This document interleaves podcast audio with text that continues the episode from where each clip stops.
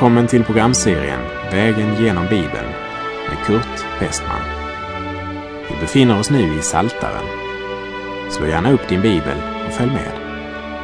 Programmet är producerat av Norea Radio Sverige.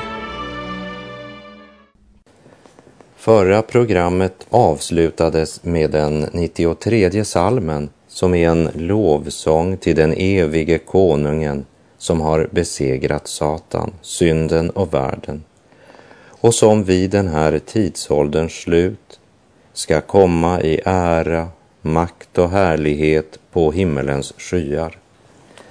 Salmerna 94 till och med 100 är sju salmer som ger oss en rad händelser som följer efter varann. Och de här sju salmerna är kungssalmer som talar om den stora vedermödan och den nöd som mänskligheten går in i i ändetiden innan Kristus kommer och upprättar sitt rike. Sammanfattningsvis ska vi bara se på några verser ur var och en av dessa salmer. Den 94 salmen den är en bön om att Herren ska gripa in mot sina fiender. Ty fiendernas hat kommer att flöda under den sista vedermödans tid innan Gud slutligen och fullkomligt förlossar alla Guds barn och håller dom över synden. Vi läser Saltaren 94, vers 1. Du hämndens Gud, Herre, du hämndens Gud, träd fram i glans. Många människor säger, O, om bara Herren ville komma. Ja, min vän, han kommer. Han kommer efter sin gudomliga plan. Inte efter min plan eller din plan eller någon annan människas plan eller tanke. Men efter sin gudomliga plan och sitt rådslut. I Hebreerbrevet 10, vers 37 står det. Ty ännu en kort liten tid så kommer han som skall komma och han skall inte dröja. Och när han kommer så ska han ta itu med allt det som orsakade lidande, nöd och elände.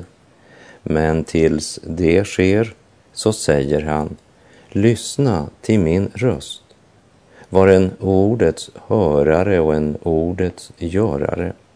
Ta min hand och vandra i tro. Hämnden tillhör Herren. Han ska vedergälla och han ska träda fram i glans. Vi läser Saltaren 94, verserna 8 och 9. Ge akt själva, ni oförnuftiga bland folket ni dårar, när skall ni få förstånd? Han som har planterat örat, skulle inte han höra? Den som har gjort ögat, skulle han inte se? Än en gång talar Gud till den dåraktiga människan. Inget skapat är dolt för honom, utan allt ligger naket och uppenbart för hans ögon och inför honom måste vi stå till svars. Och inför honom är alla dina synder uppenbara. Den mest väl kamouflerade synd på jorden är en öppen skandal i himlen. Romarbrevet 3 säger att alla människor har syndat. Och det finns bara två alternativa platser för din synd. Antingen ligger dina synder på Kristus eller också på dig. Om dina synder är lagda på Kristus har domen redan fallit. Om inte dina synder ligger på Kristus, då är det en dom som ligger och väntar på dig. Det säger Guds ord. Vi läser Saltaren 94, vers 18 när jag sade min fot vacklar, då var din nåd mitt stöd, Herre. Hade inte Gud hållit mig uppe genom sin nåd hade jag avfallit. Ja, det är också min erfarenhet. Vandringen genom livet har visat mig min egen skröplighet, men också Guds oändliga trofasthet. Vi läser vers 23. Han låter deras falskhet drabba dem själva. Han förgör dem för deras ondskas skull. Herren, vår Gud, förgör dem. Den 94 salmen avslutas med att salmisten är fullkomligt viss om att Guds fiender en dag måste skörda vad de har sått. Det kommer ett ögonblick då syndaren själv drabbas av sin egen synd och då, när det är för sent, inser man att man blivit bedragen av synden.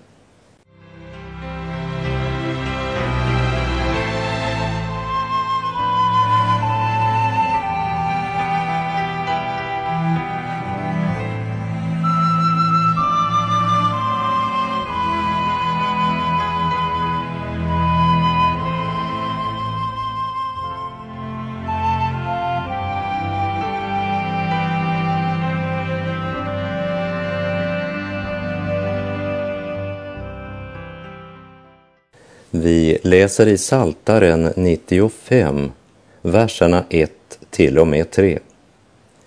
Kom, låt oss höja glädjerop till Herren, jubel till vår frälsningsklippa.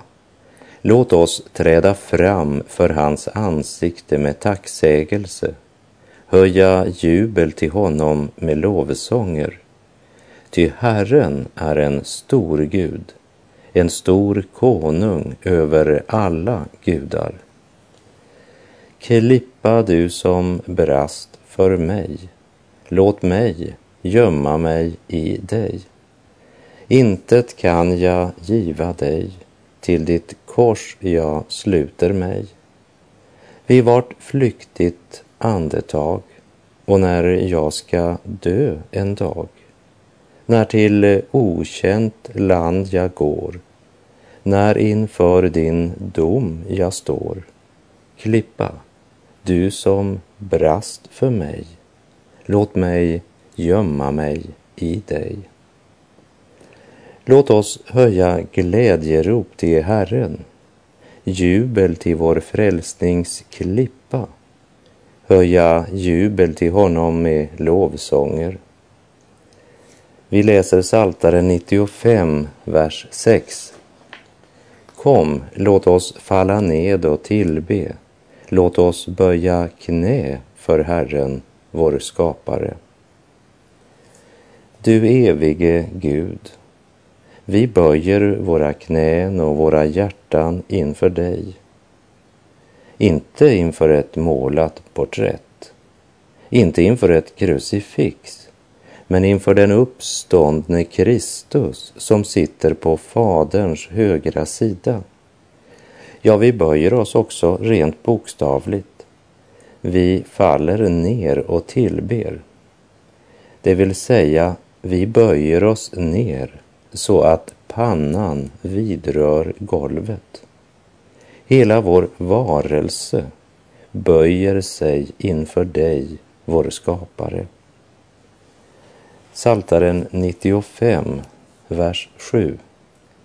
Ty han är vår Gud och vi är det folk som han har till sin jord. Vi är får som står under hans vård. En människa kan inte skapa några får. Han måste köpa dem eller få dem som en gåva av någon eller stjäla dem men skapa dem förmår ingen människa. Men vår Gud har skapat oss. Betesmarken vi går på är hans. Vattenkällorna är hans. Och vi själva är får som står under hans vård. Men synden och otron förde oss ofta ut i öknen. Vi bedrog oss själva genom att vi ville vandra vår egen väg och istället för att vila vid de gröna ängarna och vattenkällorna gick vi vilse i livets öken. Saltaren 95, vers 8 till och med 11. O, att ni ville idag höra hans röst. Gör inte era hjärtan hårda som i Meriba, som på Massas dag i öknen, där era fäder frestade mig, där de prövade mig fast de hade sett mina verk. I 40 år väckte det släktet min avsky och jag sade, det är ett folk som far vilse med sina hjärtan. De känner inte mina vägar. Så svor jag i min vrede, det skall inte komma in i min vila. Ett förlossat folk var på väg till Kanans underbara land, men på grund av otro måste man vandra 38 år till i öknen. Det var inte Guds tanke. Gud hade något långt bättre i beredskap för sitt folk, men man ville inte lyssna till Gud, utan man förhärdade sina hjärtan. Kära vän som just nu lyssnar, du har väl inte tänkt att förhärda ditt hjärta?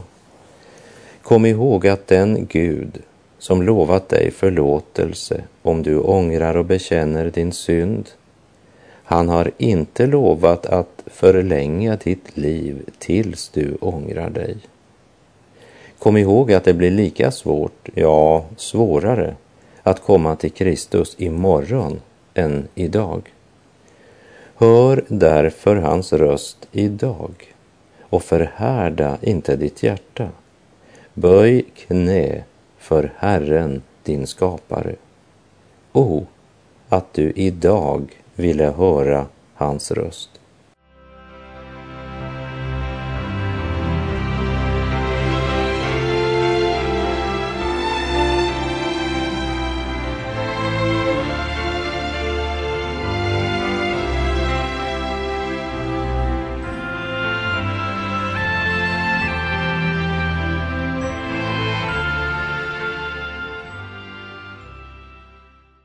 Den 96 salmen är en underbar psalm som lovsjunger Herren Jehova, som är Herren Jesus Kristus, han som snart ska komma tillbaka i ära, makt och härlighet och regera över hela jorden. Han för vilken alla knän en gång ska böja sig och de som böjde sina knän för honom här i tiden ska möta honom med jubel och sång vid hans återkomst.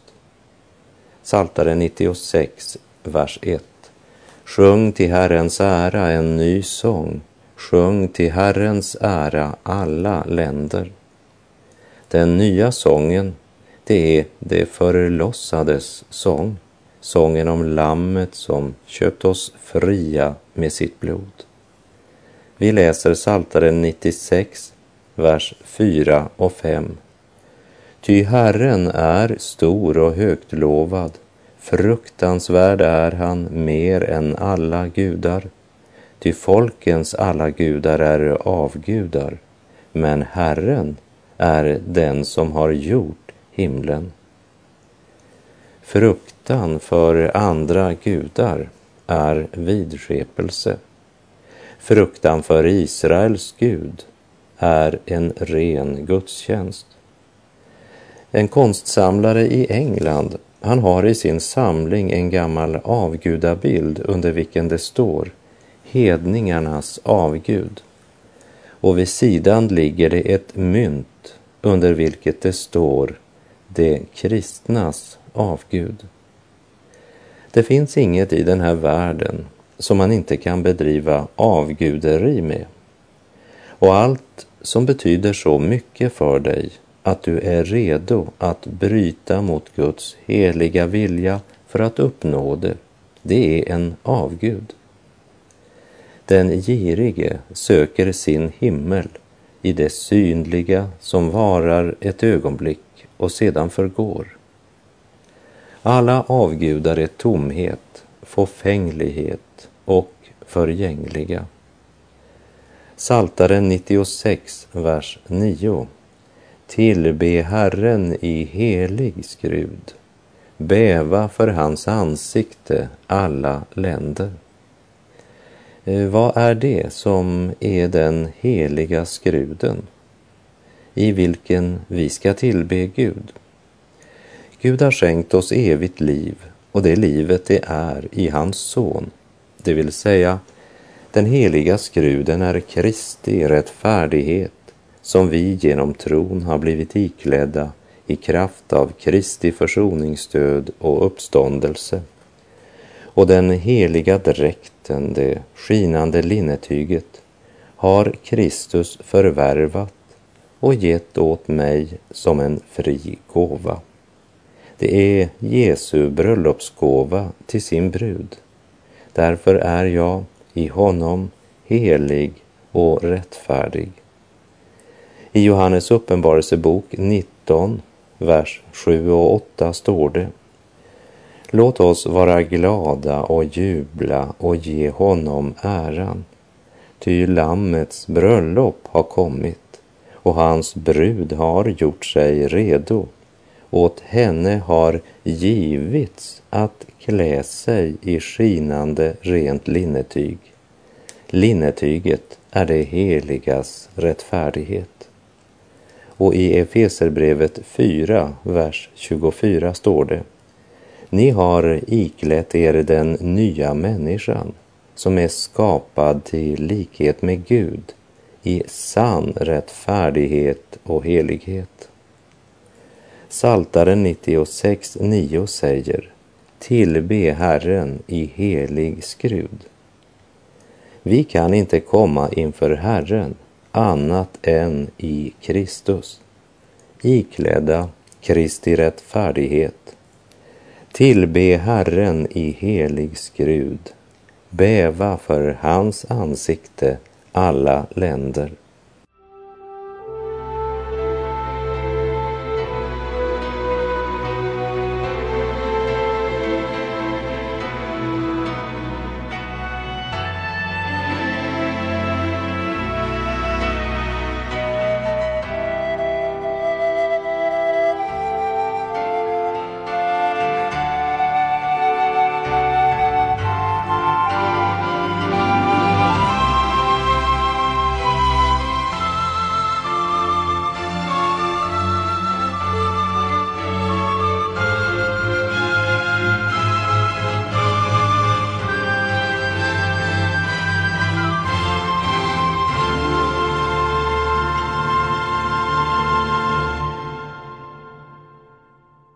Psalm 95 och 96, det var jubelsånger där Kristi lärjungar ger uttryck för den översvallande glädje som ska fylla bruden när hon vid Kristi återkomst ska möta sin triumferande Herre. Då den överjordiska glädjen i fullt mått ska fylla hjärtat. Och den 97 salmen som vi nu har kommit till beskriver här med klara ord om när denna stora händelse fullbordas. Det handlar om underbara och goda nyheter som inte kan förmedlas utan tack och lov och pris. Det kan inte förmedlas utan jubel, glädje, sång och musik. Saltaren 97, vers 1. Herren är nu konung, därför må jorden fröjda sig och de många havsländerna glädja sig. Han stod inför Pilatus domstol. Han utstod hugg och slag. Han hånades när han hängde på korset och han begravdes. Men han övervann döden. Han uppstod och han lever. Och det kommer ett ögonblick då det heter Herren är nu konung. I Johannes uppenbarelse 1, vers 7 står det Se, han kommer med molnen och varje öga ska se honom, även det som har genomborrat honom. Vi läser Psaltaren 97, vers 11 och 12. Ljus är utgått för den rättfärdige och glädje för det rättsinniga. Gläd er, ni rättfärdiga i Herren, och prisa hans heliga namn. Och psalm 98 fortsätter på samma tema. Vi läser den första versen där. En psalm. Sjung till Herrens ära en ny sång, ty han har gjort under. Han har vunnit seger med sin högra hand och med sin heliga arm. Herren har låtit sin frälsning bli känd. Han har uppenbarat sin rättfärdighet för hedningarnas ögon. Han har tänkt på sin nåd och sin trofasthet mot Israels hus. Alla jordens ändar har sett vår Guds frälsning. Genom sin gudomliga makt sände Herren ut sin undergörande helige ande. Och i kraft av samma helige ande har också hans lärjungar gjort under och förvånat världen. Han har vunnit seger. Ja, segern är Herrens och ingen annans. Nåden har blivit given, inte bara åt Abrahams säd efter köttet, utan bland alla stammar och folk har han kallat människor. Och åt alla som tog emot honom gav han rätt att bli Guds barn, åt dem som tror på hans namn. Därför sjunger vi till Herrens ära och vi går vidare till den 99 salmen. Vi läser Saltare 99, vers 2 och 3. Herren är stor i Sion, upphöjd över alla folk. Därför prisar man ditt namn, det stora och fruktansvärda. Helig är han. Och här ska vi repetera den tredje versen från psalm 48. Skönt höjer det sig, hela jordens fröjd. Berget Sion längst uppe i norr, den store konungens stad. Salmisten besjunger Sion som hela jordens fröjd. Jerusalem var centrum för tillbedjan av den ende sanne Gud. Och Jesus sa i Johannes 4, vers 22. Vi tillber vad vi känner eftersom frälsningen kommer från judarna. Den 99 salmen säger Herren är stor i Sion, upphöjd över alla folk.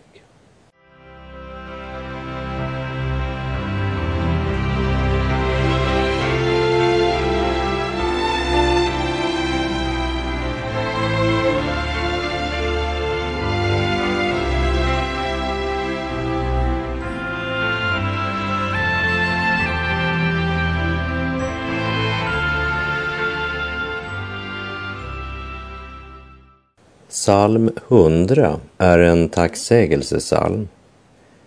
Ett högt och ljudligt jubel över att Herren är god. Och den avslutar dessa sju salmer som profeterar om Herren Jesus Kristus som kung upphöjd över alla folk. Psalm 100 är hallelujakören som avslutar denna serie av salmer. Saltaren 100, vers 1 och 2. En tacksägelsesalm. Höj jubel till Herren, alla länder. Tjäna Herren med glädje. Kom inför hans ansikte med jubelrop. Än en gång påminner Guds eget ord oss om att Gud vill inte att vi ska träda fram inför honom med sorgsna ansikten klagande och utan förväntan. Höj jubel, säger Guds ord. En av våra andliga fäder har sagt, låt oss sjunga den hundrade salmen. Det är ett av den kristna församlingens vardagsuttryck och ska så förbli så länge det finns människor som av hjärtat tror på Gud. Kom inför hans ansikte med jubelrop. Är det jubelrop inför Gud som präglar våra sammankomster? Kom inför hans ansikte med jubelrop. Vi läser verserna 3 till och med 5. Lär känna att Herren är Gud. Han har gjort oss och inte vi själva till sitt folk och till får i sin jord. Gå in i hans portar med tacksägelse, i hans gårdar med lov, tacka honom, lova hans namn. Ty Herren är god, hans nåd varar evigt och hans trofasthet från släkte till släkte. Lär känna att Herren är Gud. Ja, vi bör veta vem vi tillber och varför vi tillber. Veta vad och vem Gud är i sig själv. Blind tillbedjan kan aldrig behaga en seende Gud. Den som kommer till Gud måste tro att han är till och belönar dem som söker honom, säger Hebreerbrevet 11.6. Profeten Hosea säger i kapitel 6, vers 3. Så låt oss lära känna Herren, ja, låt oss sträva efter att lära känna honom. Hans uppgång är så viss som morgonrodnadens och han ska komma över oss lik ett regn, lik ett vårregn som vattnar jorden. Och i Filipperbrevets andra kapitel säger Paulus att vi ska arbeta med fruktan och bävan på vår frälsning. Och profeten Hosea sa alltså att vi ska sträva efter att lära känna honom. Och den hundrade salmen begrundar det med orden Ty Herren är god, hans nåd varar evigt och hans trofasthet från släkte till släkte. Min sång ska bli om Jesus, ty han bevarar mig och med sin nåd och tuktan mig håller kvar hos sig. Min hjälp jag har alena i Herrens trofasthet och honom får jag tacka i tid och evighet. Herren är god, hans nåd varar evigt. Och med det så är vår tid ute för den här gången. Herren vare med dig. Lär känna att Herren är Gud. Gå in i Guds närhet med tacksägelse.